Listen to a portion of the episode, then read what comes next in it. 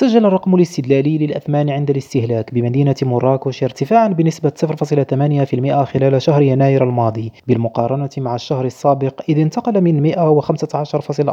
إلى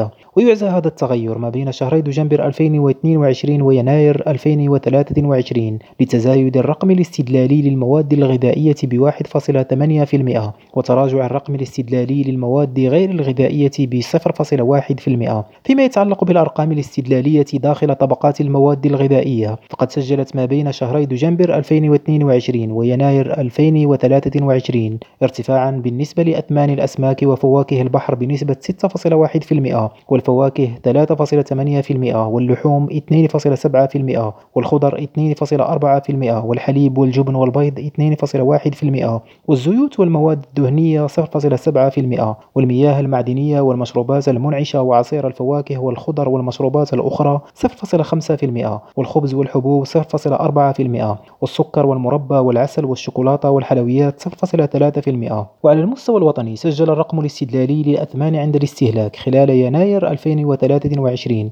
ارتفاعا بنسبة 0.5% بالمقارنة مع الشهر السابق. محمد أعزيز ريم راديو مراكش.